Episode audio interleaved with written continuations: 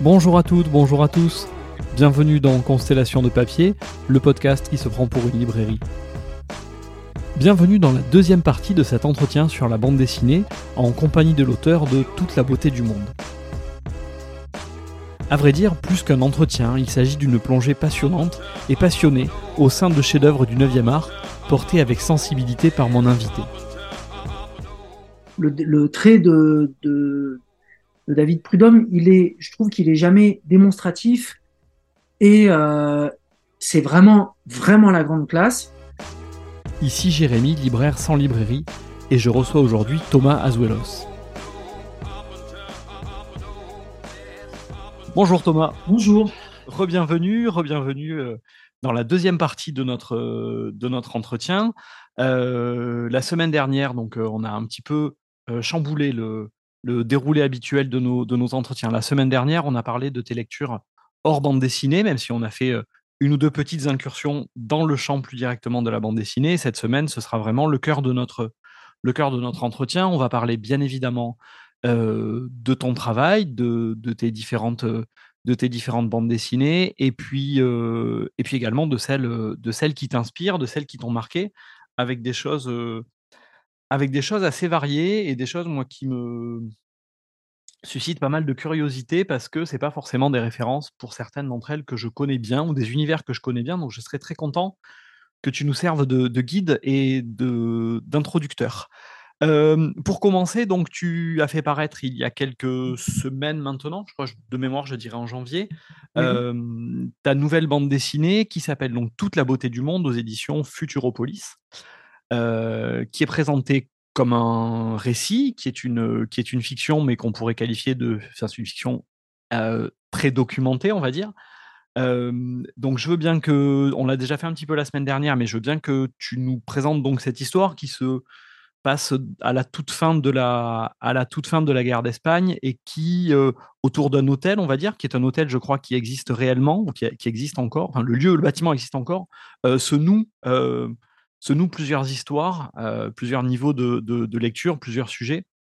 Donc j'aimerais bien, mais pour commencer, déjà que tu nous présentes ta bande dessinée et avec une petite question, sauf, sauf erreur de ma part, c'est la première ou une des premières bandes dessinées où tu es à la fois scénariste et à la fois dessinateur. Là où habituellement, tu es plutôt en partie, tu es plutôt sur la partie dessin. Est-ce que je me trompe ou pas? J'ai été déjà scénariste et dessinateur sur une, une, série qui s'appelait Abigail Martini. Oui, dont on a parlé un petit peu là, que tu as évoqué la semaine dernière. Voilà. et effectivement, c'est c'est la première où je, où je reviens euh, à la tâche euh, tout seul. Ok. Merci donc de la, de la précision. Et eh bien, du coup, maintenant, voilà, je veux bien que tu nous présentes euh, donc toute la beauté du monde et peut-être en nous expliquant aussi le lien avec la partie peut-être un peu plus documentaire que tu avais fait pour la revue Gibraltar à propos de, à propos de, ces, de ces femmes, de ces transbordeuses d'orange. peut-être le lien entre la partie documentaire et comment tout ça aboutit ensuite à une, à une fiction euh, alors, en, travaillant sur euh, sur toute la beauté du monde, alors comme tu comme tu l'as tu, bien présenté, euh, c'est toute la beauté du monde, c'est une histoire qui se passe en 1939 entre le entre le entre le mois de mars, c'est-à-dire la fin de la guerre d'Espagne, donc la victoire de Franco, et et l'automne, à savoir le, le déclenchement annoncé de la deuxième guerre mondiale. Donc l'histoire se passe pendant ces quelques mois qui sont des mois euh, assez dramatiques où euh, les fascismes montent partout en Europe. Euh, ça se passe à la frontière entre la France et l'Espagne sur la côte, à savoir à Cerbère, dans une petite ville qui donc est sur la côte. c'est la dernière petite ville en France. De l'autre côté de la frontière, il y a Portbou, euh, et dans cette petite ville, il y a un grand hôtel qui s'appelle le Belvédère du Rayon Vert. Ça, c'est ça, c'est l'hôtel dans la réalité. Moi, dans mon histoire, je l'appelle le Grand Hôtel de manière plus, euh, de manière un peu plus, plus neutre. Euh, donc, le, le toute l'histoire se passe dans ce grand hôtel ou autour de ce grand hôtel, dans la, dans la nature au-dessus de Cerbère. et euh, met en scène, met en jeu plusieurs personnages qui vont se, se, croiser, s'affronter, comme un peu comme sur une scène de théâtre, parce que c'est donc un moment assez critique. C'est un moment où soit on s'enfuit, soit on se cache, soit on décide de continuer à se battre les armes à la main, même si c'est, euh, même si ça signifie aller au devant de la mort, euh, ou alors on, on résiste en faisant passer des armes pour ceux qui se battent encore. Enfin, il y a toute une, il y a plusieurs choix possibles dans un moment aussi critique, et les différents personnages de mon histoire ont chacun euh, une, attitude, un, positionnement différent par rapport à cette situation.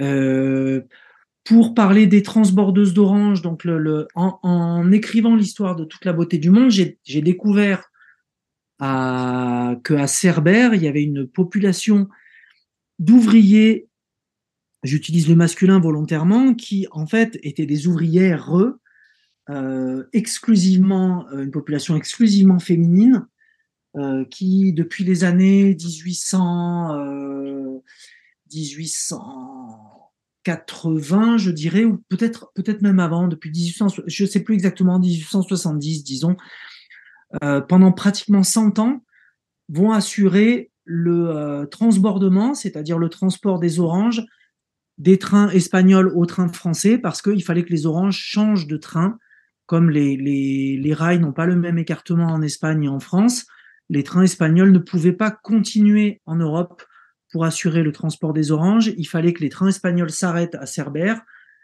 que les trains français ou européens viennent se garer à côté et que euh, ces ouvrières transportent les oranges d'un train à un autre euh, pendant la saison des, des agrumes, en particulier des oranges, et c'était exclusivement des femmes parce que euh, c'était les, euh, les femmes ou filles euh, des employés des chemins de fer.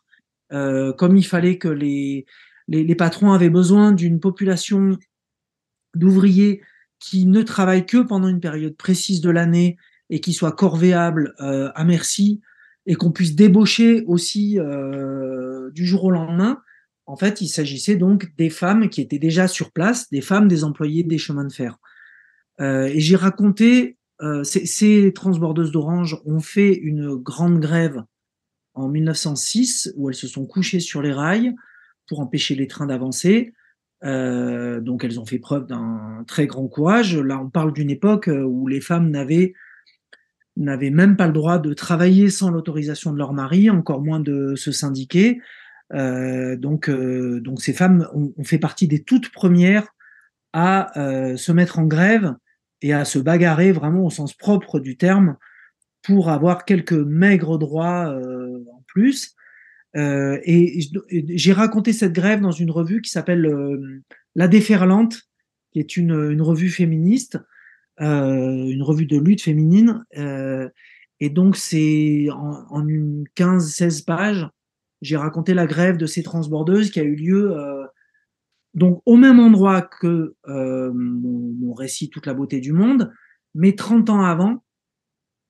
Euh, et là, c'était vraiment, j'ai vraiment fait un documentaire, on va dire au sens strict, sur la grève de ces femmes. et c'est en travaillant, en préparant ma fiction, en préparant toute la beauté du monde, que j'ai découvert le, en, me, oui, en me documentant, en, faisant des recherches sur l'endroit, et sur les différentes euh, les différents protagonistes qui avaient pu passer par Cerbère, comme par exemple aussi les, républicains de la Retirada, que j'ai découvert cette euh, l'histoire de cette grève et que du coup je l'ai raconté euh, pour pour la revue La Déferlante. Alors je je sais pas ce que je sais pas quels enseignements il faut tirer de ça. Je j'ai dit il y a cinq minutes, dix minutes pardon que tu avais fait ce, ce reportage pour la revue Gibraltar. Euh, je ne sais pas pourquoi. Donc c'est effectivement la déferlante. Après, la revue Gibraltar fait euh, du reportage euh, mmh. aussi visuel, graphique, en bande dessinée, et se consacre beaucoup au monde méditerranéen, enfin se consacre au monde méditerranéen avec un vrai focus sur l'Espagne. Je ne sais pas pourquoi, je vous ai mélangé tous les deux, donc c'est pour la déferlante, pardon, que tu avais fait ce, ce, ce travail parallèle, on va dire. et et c'est vrai que dans, dans toute la beauté du monde, donc tu, nous l'as dit, ça part de, cette, cette histoire-là, mais tu y as greffé d'autres histoires, puisqu'on y retrouve un personnage fortement inspiré de, Walter Benjamin. On retrouve les, les, les soldats, enfin la fin de la retirada, puis les anarchistes qui continuent à évoluer dans la région et qui espèrent encore un, poursuite, euh, une poursuite de la guerre, euh, il y a aussi beaucoup de réflexions et de clins d'œil euh, au, à, l'art, la peinture, on y retrouve ça sur la cuisine. C'est à la fois une, un livre que moi j'ai trouvé extrêmement riche, très très tendu parce qu'il y a une, je trouve, une dramaturgie et une dramaturgie qui monte petit à petit et une une scène finale là où tu parles des questionnements sur comment euh, la vie, la mort, comment continuer ou pas euh, le combat, enfin vraiment une tension qui monte petit à petit et qui explose vraiment à la fin, euh, que j'ai trouvé pour le coup très, très brillant et très réussi dans ce, dans ce déroulé-là. les différents sujets qui sont venus petit à petit là-dedans, est-ce que tu les avais tous en tête au début ou c'est pareil par un travail soit de documentation, soit l'inspiration qui vient petit à petit de, de, mêler ces, ces univers-là à ce moment-là? Alors j'avais euh, j'avais j'avais un cadre. Euh, le cadre c'est c'est l'hôtel et et euh, et en fait c'était déjà beaucoup parce que ce ce qui était le plus difficile à trouver dans l'histoire c'était pas l'histoire est venue relativement facilement. Je dis ça mais enfin j'ai quand même mis au moins sept ans à l'écrire donc c'est pas si facile que ça mais disons que le plus délicat c'était pas tellement les péripéties. Euh, le plus délicat, c'était le ton, le ton de l'histoire. Comment trouver le ton justement au croisement euh, on, en parlait déjà euh, au croisement entre des éléments documentaires, des éléments, je vais pas dire fantastiques parce que là il s'agit vraiment pas de fantastique, mais de, de l'ordre du conte ou de l'ordre de la mmh. fable. Ou, et en fait, le l'hôtel était vraiment un cadre extraordinaire pour ça, parce que euh, parce que ce, ce, grand hôtel donc qui existe, euh, non seulement existait, mais existe toujours et dans lequel on peut se rendre aujourd'hui, on peut y dormir. Euh, c'est redevenu un hôtel depuis les années 80-90. Euh, il a été repris par un descendant de la de la famille du, du, patron d'origine. Et en fait, cet hôtel, il est à la fois, euh, il est à la fois historiquement vrai et il porte les stigmates de l'histoire, c'est-à-dire qu'il est, euh, en partie délabré. On voit que sa vie s'est interrompue en 1936 au moment de la guerre d'Espagne. On voit que sa, sa vie euh, on voit pas forcément qu'elle a été brève. Elle a été vraiment extrêmement brève. sa, vie de, gloire a duré quatre ans entre 1932 et 1936. Il a ouvert en 32, il a fermé en 36. Mais euh, après, il a réouvert ensuite. Mais on, sent qu'il s'est passé quelque chose parce qu'il est à la fois décrépit, un peu délabré. Euh, il est désuet. donc, on sent que l'histoire a fait son œuvre et en même temps, il est extrêmement fictionnel ou romanesque. On peut utiliser le mot qu'on veut. En tout cas, il est très, il est très inspirant et il ressemble véritablement à une, sorte de scène de théâtre, d'autant que euh, la plupart des fois où j'ai pu y aller, il était pratiquement vide et j'ai le sentiment qu'il est quand même en général assez peu fréquenté, même si euh, il est ouvert. Euh, donc, on dirait une sorte de théâtre vide euh, qui, qui, qui, aurait reçu euh, les obus euh, de, de, l'histoire, mais qui en même temps continue à raconter sa fable. Et, et donc ça, c'est vraiment, c'était vraiment un cadre idéal pour pour raconter mon histoire, parce que ensuite, ensuite j'ai tiré des fils, j'ai tiré le fil de, des transbordeuses, donc ça m'a donné le personnage de, de Montserrat qui, euh, qui est une jeune femme courageuse qui, qui veut faire passer des armes, ce peintre qui est amoureux, qui en même temps est alcoolique, qui est enfermé, qui veut, qui veut échapper au, qui veut échapper au grand carnage qui est en train de se dérouler à l'extérieur, qui en même temps est enfermé dans une chose euh, assez morbide. euh, ce, le, le, le ce, ce, ce, cuisinier issu de la retirada qui est à moitié mourant et puis qui se met ensuite à aider les autres. Enfin, voilà. Après, j'ai tiré les fils des personnages, des différents. J'ai un peu écrit les partitions des différents personnages, j'allais dire des différents instruments, oui, des différents personnages. Et puis, euh, d'ailleurs, ce, que tu peux avoir dans Pierre, on parlait de Pierre et le Loup euh, la dernière fois, euh, mm-hmm. il y a un petit peu ça. C'est comme si chaque personnage était un instrument et qu'il fallait trouver un équilibre entre ces différentes partitions-là qui se répondent, qui s'affrontent, qui se croisent. Euh, et, euh, et donc après, c'était un, un, un, jeu qui était, c'était vraiment un jeu de machinerie, là qui était compliqué parce que je voulais à la fois que le scénario soit très écrit, c'est-à-dire je voulais vraiment que ça fonctionne, que que que y ait pas des passages. Je voulais que ce soit rythmé, je voulais que ce soit lisible, que ce soit fluide, et en même temps, je voulais pas non plus, je voulais surtout pas que le scénario prenne trop le pas sur les personnages. Alors ça, c'est une idée qui est, un peu absurde et qui est, assez vaine parce que le scénario prend toujours le pas sur les personnages. Évidemment, le, scénario, c'est c'est la grande trame. Donc, euh, on peut pas échapper, un personnage ne peut pas échapper au scénario. Mais en tout cas, je veux que à la lecture, on n'ait pas le sentiment, le lecteur le lecteur n'est pas le sentiment que les personnages sont prisonniers d'une tragédie. Et euh, que euh, je voulais surtout pas que le scénario soit donc une espèce de grande machinerie, comme une tragédie grecque, où, euh, quoi qu'il fasse, les personnages sont destinés à trois points de suspension.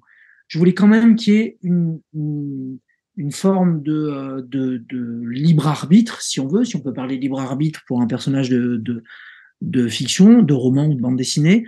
Mais en tout cas, je, voulais que la question du choix reste entière, que les personnages y soient quand même, euh, ils, ils, soient, ils soient confrontés à cette question du choix, de la, de, de, ce qu'ils font de leur vie, de euh, comment ils réagissent à la catastrophe, puisque c'est ça dont, il est question, cette espèce de grande catastrophe qui est en train de se mondialiser et chacun avec euh, une, une sorte de mot de passe un peu euh, avec une sorte de, clé d'accès. Il y a ce, toute la beauté du monde qui revient un moment comme une espèce de euh, comme une espèce de formule, un peu comme une espèce de formule magique.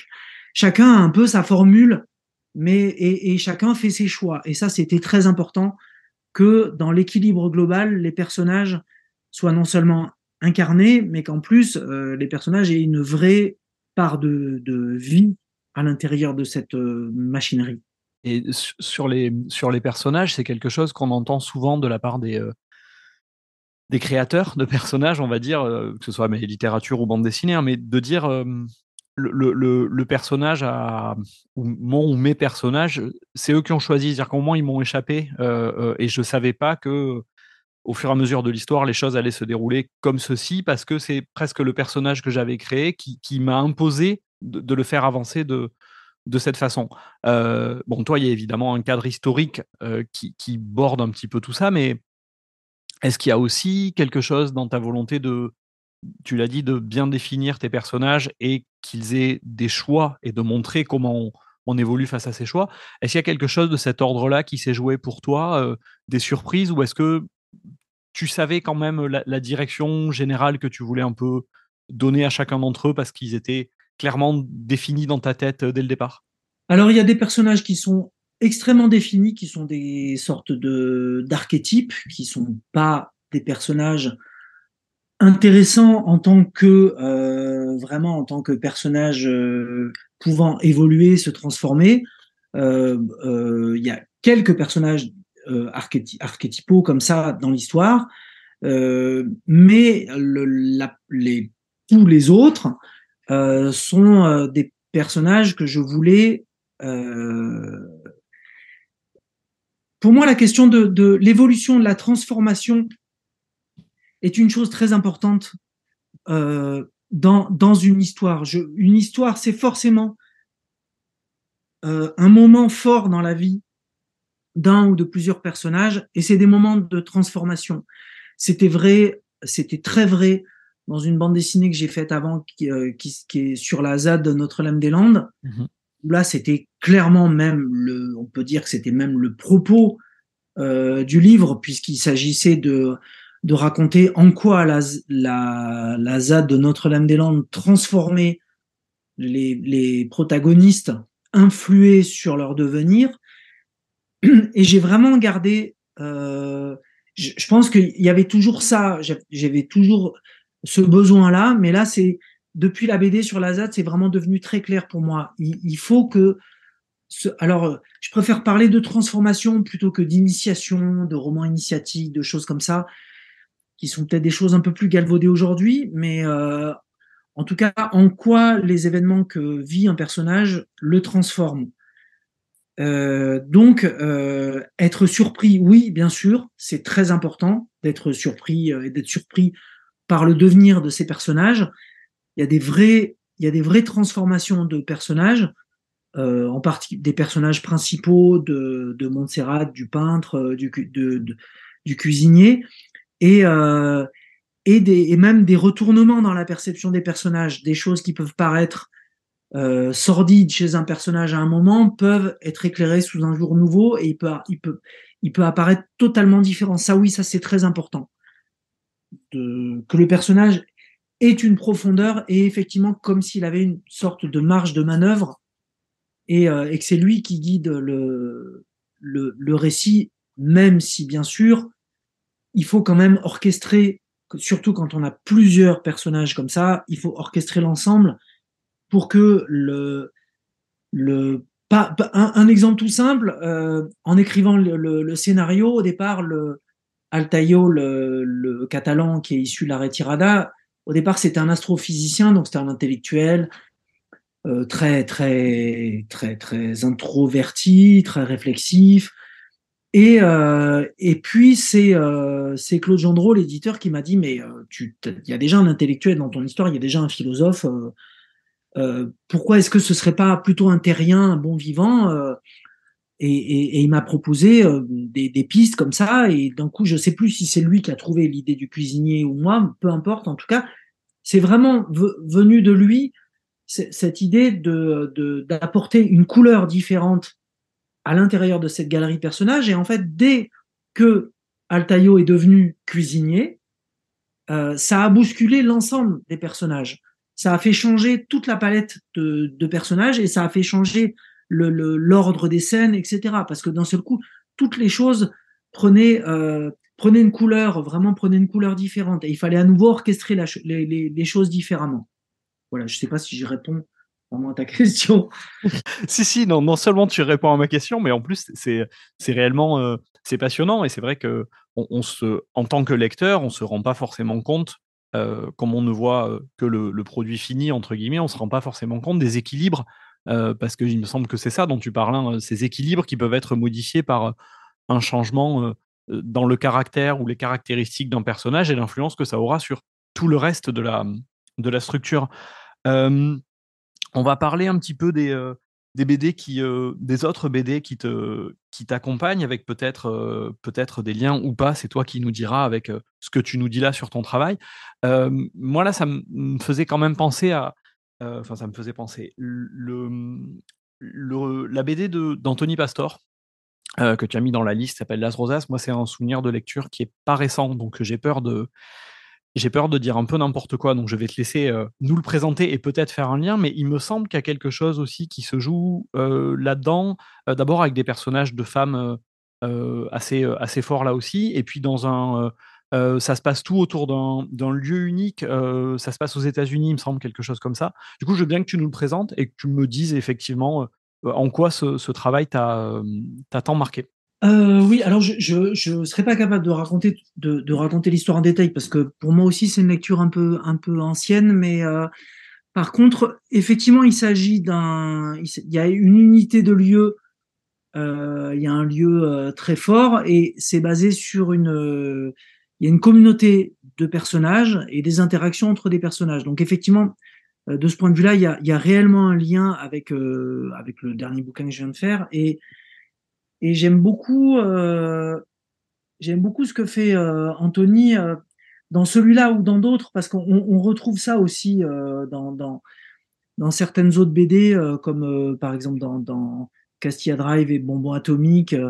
C'est vraiment une, unité de lieu et une communauté de personnages avec où on sent qu'il pousse les, enfin, il tire tous les fils possibles, les, les, fils de confrontation, de d'alliance, etc. entre les personnages. bon voilà. Après, qu'est-ce que je pourrais moi, en quoi ça fait partie de mes nourritures personnelles? Disons que ce que j'aime beaucoup, ce que j'aime beaucoup dans les narrations, euh, dans, dans, les narrations de d'Anthony Pastor, c'est c'est un vrai grand souci de la dramaturgie. Euh, dramaturgie au sens fort, c'est-à-dire qu'il y a dramaturgie et il y a aussi dramatique, c'est-à-dire qu'il y a vraiment souvent un aspect extrêmement dramatique et où des fois il, des fois il y va quoi et je euh, et j'aime beaucoup cette manière de comment le dire sans que ça paraisse euh, cette manière d'y croire quoi. C'est-à-dire que vraiment c'est euh, il y a un Il était une fois qui est très fort et on sent que ces personnages le l'habitent, le, hantent euh, et que il va, il va les, les il va les amener jusqu'à une sorte de, de quintessence où euh, les personnages vont brûler devant nous, se révéler devant nous dans des scènes absolument très avec des grandes découvertes très fortes, euh, avec euh, des grands sentiments très forts. Et voilà, enfin, je, j'aime bien cette manière d'être assez euh, à la fois classique d'un certain point de vue narratif. Son, sa dernière BD, par exemple, est un western. Il n'hésite pas à aborder des genres assez, assez classiques. Euh, le Sentier des Reines était peut-être un peu plus original en termes d'univers et tout ça, mais peu importe en tout cas le cadre, à l'intérieur de ça, les, les, personnages sont très bien écrits, très charpentés, euh, euh, voilà, avec, euh, avec un, gros travail de texte, de dialogue, de voix off et de dramaturgie. Et, euh, et j'aimerais bien J'aimerais bien que tu nous dises maintenant quelques mots sur, euh, alors à part dire qu'on a parlé deux trois fois de musique, mais ça serait un petit peu, un petit peu trop tiré par les cheveux. Euh, un très bel album de, qui s'appelle Rebetico euh, de Prud'homme. Le prénom m'échappe, mais David, David merci. et donc là, tu vois, tu parlais de dramaturgie. Pareil, moi, c'est un, un, souvenir de, un souvenir de, de, de lecture assez, assez ancien. Euh, je sais plus exactement quel est le quelle est l'histoire dans le dans le dans l'album, mais pour moi c'est plus le un moment, une espèce de là aussi de d'embrasement, un moment dans une vie autour de cette de cette musique en Grèce. Mais est-ce que est-ce que toi tu peux nous tu peux nous dire à quoi ça correspond pour toi cet album qui est visuellement aussi très très beau dans mon souvenir. Oui, alors le Rebetico, c'est vraiment un album qui m'a beaucoup marqué par son atmosphère. Euh, j'aime euh, beaucoup le, le, le, rapport de, euh, de, David Prudhomme avec le, avec le dessin. C'est-à-dire qu'il y a vraiment une évocation de, une évocation de, d'un groupe de personnages. Là, on suit un groupe de personnages, donc les musiciens rébètes, et euh, c'est assez flottant, même en termes de, même en termes de dramaturgie. Il n'y a pas non plus des événements. Hmm. Les événements sont pas les choses les plus importantes. Le, le plus important, c'est d'accompagner cette barque dans laquelle sont euh, errent tous ces personnages et avec euh, tout ça servi par un dessin qui euh, qui n'a aucun qui n'a aucun automatisme. Je pense que euh, David est vraiment très fort parce que euh, il, il, est capable de, de laisser courir son trait. En tout cas, c'est l'impression qu'on ressent quand on est lecteur. Je dis pas du tout que c'est comme ça qu'il dessine, mais ça peu importe. À la limite, ça fait partie de sa cuisine. En tout cas, de laisser courir le sentiment qu'on a en tant que lecteur, c'est que il laisse courir sa plume et son pinceau, avec une faculté à la fois d'être euh, précis voire parfois assez réaliste, et d'être fois d'être beaucoup plus expressionniste, d'être beaucoup plus abstrait au niveau du trait. Et, et ça sans, sans répétition, sans il n'a pas un savoir-faire pesant qui le, qui le bloque comme, comme je peux trouver euh, ce que je peux trouver euh, chez d'autres dessinateurs très très forts au niveau graphique, mais dont je trouve que le trait peut être un petit peu, comment dire, euh, enfermant ou un peu démonstratif mmh par trop de, de prouesse. Le, trait de, David Prudhomme, il est, je trouve qu'il est jamais démonstratif et euh, c'est vraiment vraiment la grande classe. Mais euh, par contre, c'est fait avec une très grande simplicité, voire même une, modestie dans ses outils, euh, dans, des outils très sobres et très simples. Et, ça, cette liberté-là, qui fait que, qui fait que par exemple un endroit du dessin peut être à peine ébauché si la narration le demande, si la narration n'a pas besoin que cet endroit-là du dessin soit précis, euh, voire réaliste, plein de détails, etc., ça peut vraiment être un cracrabouillage, pour le dire évidemment vite et en rigolant, mais euh, ça, euh, on, sent qu'il n'a pas du tout des, de notions de, du bienfait, du beau, du classieux, du machin. C'est vraiment un truc, il est bien au-delà de ça. Et ça, je trouve, c'est une, très belle leçon euh, de dessinateur. Ouais, quelque chose qui pourrait, pour le, le lecteur ou la lectrice, euh, ressembler à de la. Je sais pas, moi, je, le dirais un peu comme ça, mais à de la, à de la spontanéité. Alors, euh, quelle est la part de, de travail derrière? C'est ce que tu disais, on ne sait pas, est-ce que c'est réellement intéressant, mais il y a quelque chose de la, de la, de la fluidité dans le, dans le dessin et dans tout ça qui, par ailleurs, s'accorde aussi bien, je trouve, avec un, un livre sur, euh, un livre sur, euh, sur la musique, entre guillemets, en tout cas sur une bande de, de, de, musiciens. Et il y a quelque chose de l'ordre de la spontanéité, du naturel, de l'improvisation qui embarque. Tu vois, tu parlais de barque et moi j'allais dire quelque chose qui embarque le lecteur. Il y a un tourbillon dans lequel on part et, euh, et c'est formidable pour ça. Oui, et puis à la fin, il y a véritablement une barque. Les personnages sont sur une barque et le, le, moi, plus que de la spontanéité, je dirais de, de liberté. Euh, c'est-à-dire que vraiment, c'est un, pour moi, c'est un dessin qui libère et qui libère. Là, là, je, je parle pas forcément en tant que, en tant que dessinateur. Moi, en tant que lecteur, quand je quand je regarde des images comme ça, ça m'apporte de la liberté. Et, euh, et, et, ensuite, moi, en tant qu'auteur, j'essaye de, euh, de vivre ça euh, au moment du dessin et parce que et j'essaye de faire passer ça dans le dessin une forme de liberté ou peut-être de spontanéité. Je sais pas exactement la, nuance entre les deux, mais et en tout, effectivement, là, dans Rebetico, le, mariage est parfait avec le propos, effectivement, d'improvisation et effectivement de personnages qui, qui, à un moment donné, sont capables de tout envoyer euh, bouler de, euh, et de faire tomber les tables euh, euh, quand ils se mettent à jouer de la musique. Oui, d'être pris une forme de, de, de, de farandole euh, créative qui, oui qui, qui, emporte tout, mais c'est vrai que c'est un. Il y a une, je trouve, je le dirais comme ça, il y a quand même une expérience de, de, lecture où tout, euh, le fond, la forme, le sujet, tout est vraiment, euh, tout est vraiment imbriqué et, et fonctionne, fonctionne parfaitement. Je voulais te proposer parce que là j'ai imaginé que tu m'indiques le garage hermétique de Cornelius comme. De Cornelius. Ouais. Cornelius, ouais. Mmh. Euh, et, un album de, de qui s'appelle Sudor Sudaka de Munoz et Sampaio. Ça, j'ai supposé que c'était des lectures un peu plus anciennes, parce qu'en tout cas, ce sont des, des, des, livres qui, je crois, sont plus anciens. Euh, est-ce que tu peux nous parler peut-être d'un des deux et de la place qu'ils ont pu jouer dans, euh, dans, bah, dans ton parcours de, lecteur Peut-être une, une découverte stylistique ou dans, de la bande dessinée, quelque chose dans ce goût-là?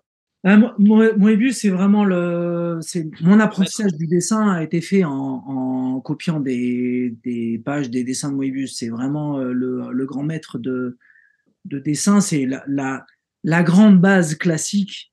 Euh, pour moi, c'était euh, c'était Moebius. Euh, et avec euh, le garage hermétique, c'est vraiment c'est c'est le c'est un album très particulier, je pense, pour beaucoup, alors de, de, lecteurs, je ne sais pas, mais en tout cas, je pense que pour beaucoup de euh, d'autrices et d'auteurs de BD, je pense que c'est euh, ça reste comme une, une sorte de, de, de pierre blanche parce que c'est l'album improvisé.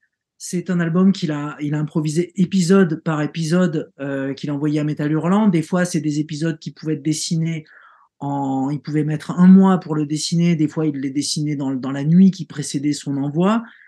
Euh, de longueur, des épisodes de longueur variable, de style complètement, de style assez différent, même si on reste quand même dans un registre euh, de ligne claire de Moebius, mais avec quand même des, des niveaux, des registres de dessin assez différents, et surtout avec cette espèce de jeu extraordinaire pour euh, pour démonter toute, toute, euh, toute euh, narration, toute narration qui s'imposerait à lui, en tout cas c'est comme ça que Moebius le raconte, dès qu'une narration apparaissait, il, s'amusait à la, à la détruire, c'est-à-dire à, à, à, partir dans une autre direction. Donc ça donne un espèce d'objet assez euh, incroyable, où euh, là pour le coup on est vraiment estomaqué par le, niveau de dessin. Euh, c'est un jeu, euh, virtuose. Donc c'est à la fois à la fois merveilleux et en même temps impossible à reproduire, bien évidemment. Euh, et c'est, euh, j'ai un rapport avec avec Moebius qui est assez étrange parce que il a, c'est comme les grands auteurs on pourrait dire Frank Herbert avec Dune, on pourrait dire, euh, on pourrait dire Tolkien euh, avec, le, le et les Hobbits, etc.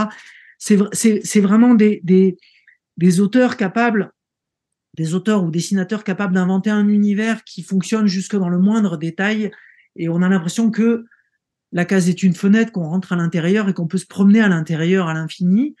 Euh, donc il y a à la fois quelque chose d'absolument fascinant, et avec les années, quelque chose qui, euh, moi, en tant qu'auteur, a commencé à m'angoisser un petit peu. Euh, c'est peut-être des mots un peu durs de le, de le, dire comme ça, mais, mais où en tout cas, j'avais l'impression que, bah, déjà, on ne pouvait pas refaire ce que Moebius avait fait. Euh, donc, euh, voilà, merci, mais merci, au revoir. Mais, euh, et, et, et, que et que cette quête de Moebius dans le garage hermétique de Géré Cornelius, à savoir déconstruire toute construction, déconstruire toute narration. En plus, Moebius a travaillé avec Jodorowsky, donc sur les mmh. histoires d'inconscient, sur les histoires de symbolique, euh, sur sur les l'écriture sous, euh, sous sous marijuana. Donc donc toute cette cette cette volonté de vouloir détourner, contourner les pistes établies, au bout d'un moment peut devenir assez, ça peut devenir assez, assez angoissant parce que justement cette liberté, elle est où? Euh, On peut euh, essayer toujours une nouvelle porte et puis une nouvelle porte et puis une nouvelle porte, mais au bout d'un, certain nombre d'années, j'avais l'impression que c'était quand même toujours, euh, il fallait trouver une nouvelle porte, mais les portes étaient toujours là. Alors que le jour où j'ai découvert Munoz et Sampaio, euh, et en particulier, alors évidemment le Baradio, évidemment euh, Billy Holiday, les grands, les grands albums de Muñoz Sampaio, mais Sudor Sudaka, là c'est vraiment l'explosion totale. C'est vraiment le, le c'est c'est la BD qui qui qui détruit la bande dessinée quoi. C'est il y a vraiment il y a des textes off. Euh, le scénariste écrit ses notes au milieu de au milieu des cases. Enfin c'est vraiment et avec un dessin qui, euh, qui pour le coup, euh, n'a pas peur de l'accident, n'a pas peur d'être laid. Euh, S'il n'y avait pas eu des auteurs comme, euh, comme Munoz au dessin, par exemple, il n'y aurait pas la liberté d'un David Prudhomme, par exemple, euh, aujourd'hui. C'est, c'est vraiment des, euh, des dessinateurs qui, qui n'ont pas eu peur de, de, de, de, détruire les codes, les codes graphiques, euh, et les codes de la bienséance, j'allais dire. Alors que Moebius restera toujours dans les codes de la bienséance. En tout cas, au niveau du dessin.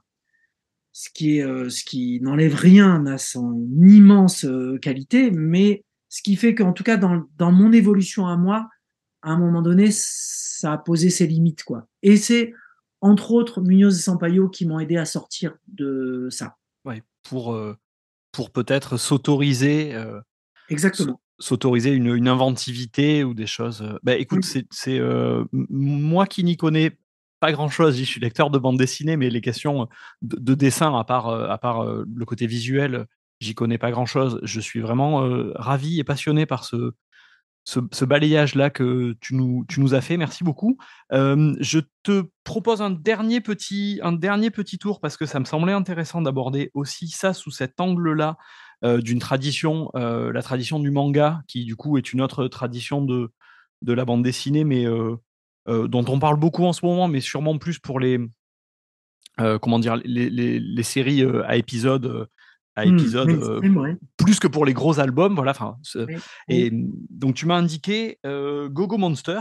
Et si tu peux, voilà, bah, pareil, nous le présenter en quelques mots et, et, nous parler de, de, de cette, de cette tradition-là. Alors Matsumoto, j'ai parlé de Gogo Monster, mais bien sûr j'aurais pu parler de Amer Béton que euh, certainement plus de gens connaissent, ou mm. de la série euh, Sunny, ou Ping Pong, ou Samurai Bamboo. Enfin bref, il y a pas mal de choses qui sont euh, qui sont formidables de Matsumoto. le dans, dans Gogo Monster, ce qu'on peut retrouver aussi dans Sunny d'ailleurs, c'est vraiment une très grande, euh, une, une grande mélancolie de l'enfance. Et euh, Matsumoto est très fort pour ça, et en même temps très, je sais pas comment dire, mais euh, on, sent qu'il y a des choses à l'œuvre au fond qui sont des choses qui sont liées à l'enfance, voire même à la petite enfance, qui sont des, des, des choses assez inquiètes. Euh, qui, euh, dans, dans, que ce soit dans, dans, dans Amer Béton ou dans Ping Pong, il y a souvent ce personnage, même dans Sony, mais il y a souvent ce personnage qui, a priori, n'est pas le personnage principal, qui est le personnage, qui est le personnage plus enfantin, plus perdu, plus, plus, euh, plus insécurisé par l'abandon du monde des adultes. Donc il y a vraiment la question de, de, d'être orphelin d'un monde des adultes, abandonné par le monde des adultes, c'est très très fort chez Matsumoto.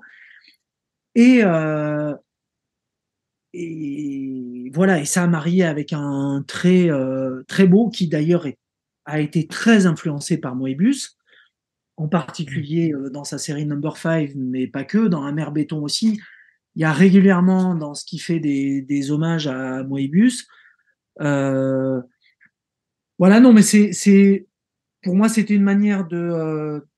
Quand, quand, quand, je te citais Matsumoto, c'était une manière et de renvoyer au manga en général, parce que le manga, c'est quelque chose qui, évidemment, a été une, très grande vague qui a nourri euh, les autrices et les auteurs ces dernières années, qui nous a apporté beaucoup de choses en termes de longueur de récit, enfin, donc de, vraiment de pagination, de rythme de récit, euh, de peut-être d'importance des personnages aussi, qui nous a fait sortir quand même aussi du franco-belge qui pour moi pouvait être un peu euh, pesant. Euh, J'en parlais par rapport à Moebius par exemple.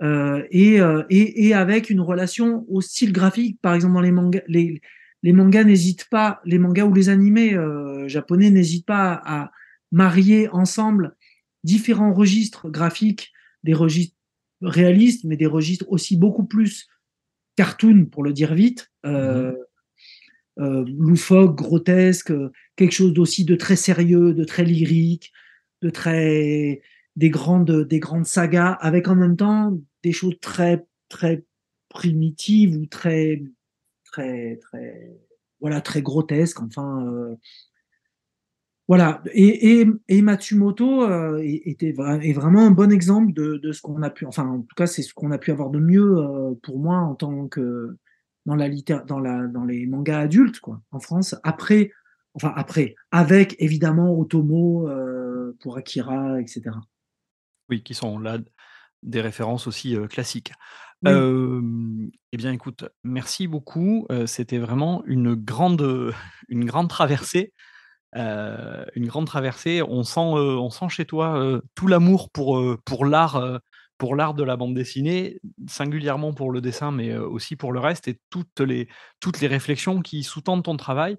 Je te remercie vraiment beaucoup d'avoir ouvert ta, bibliothèque mentale, si je peux le dire comme ça.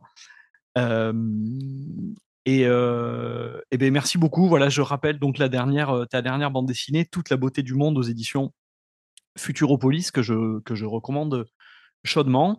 Et puis, comme on n'a pas pu parler de tous les livres et qu'on a abordé pas mal de, pas mal de choses, je vous rappelle qu'on pourra retrouver tous les titres sur la page de ce deuxième entretien qui récapitulera à la fois les livres abordés lors du premier et à la fois lors du deuxième épisode. Merci beaucoup, Thomas. Eh ben, merci, Jérémy. À bientôt. Merci, au revoir on a été un peu emporté par l'échange et le, temps qui passe un peu vite. Du coup, j'ai oublié de demander à Thomas Azuelos euh, la citation pour clore l'entretien. Donc, à culpa, tout est, tout est de ma faute.